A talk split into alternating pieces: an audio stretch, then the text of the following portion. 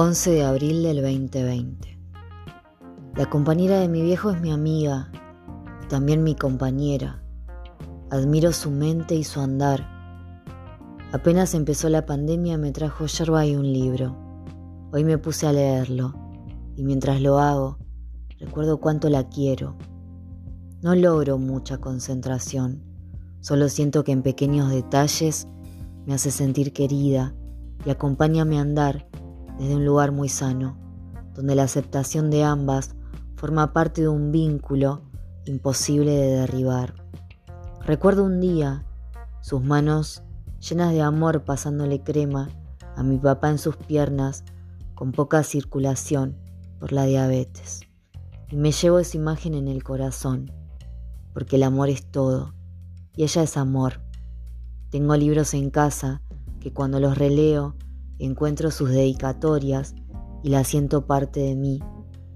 El universo, una vez más, me pone mujeres para aprender y para fomentar energías.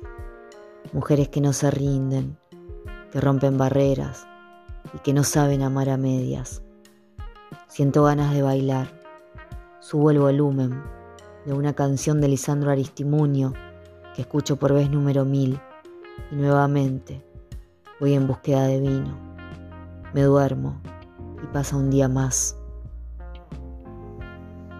12 de abril del 2020. El cielo está más hermoso que nunca. El celeste fusiona con las nubes, dejando una claridad que sumado al cantar de algunos pájaros me provoca tranquilidad.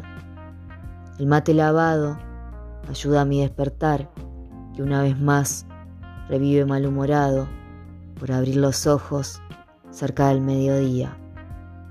Pongo música, es el oxígeno que necesito en mis días para poder seguir caminando. Es un laberinto interminable del que nunca logro aburrirme. Siempre hay tanto para descubrir.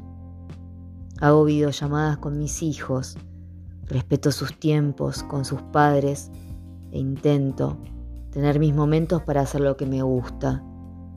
A veces lo que me gusta es hacer nada. Hoy es Pascuas. Para mí siempre fue un día más que sirve para reunirse y comer chocolates. Mi papá me envió uno. Duró dos minutos vivo y terminé con una buscapina.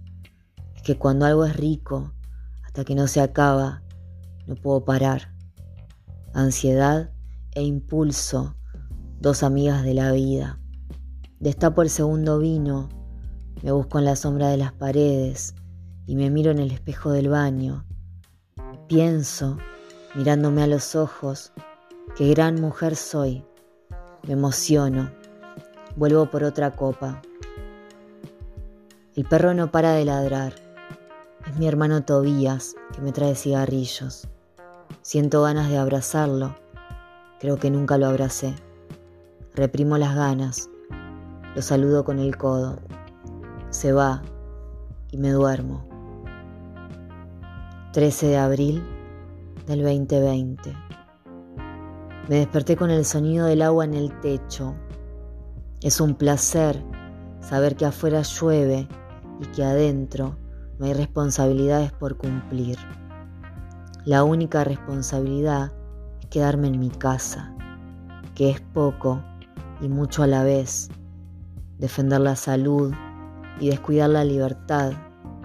La libertad como la música, como la amistad, los hijos y el sol.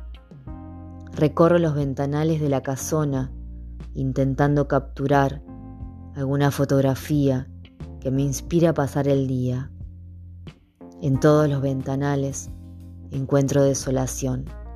El mensaje de la imagen es sin duda lo que el ojo siente, esa percepción entre el disparo que captura el momento y el sentir de quien está detrás. Es como estar escribiendo o pintando. Expresiones del alma rota o feliz que necesita compartirse para poder seguir. El teléfono suena. No tengo ganas de contestar. Me gusta meterme para adentro, después salgo con más energía. La inercia sostiene este día lluvioso y está bien que así sea.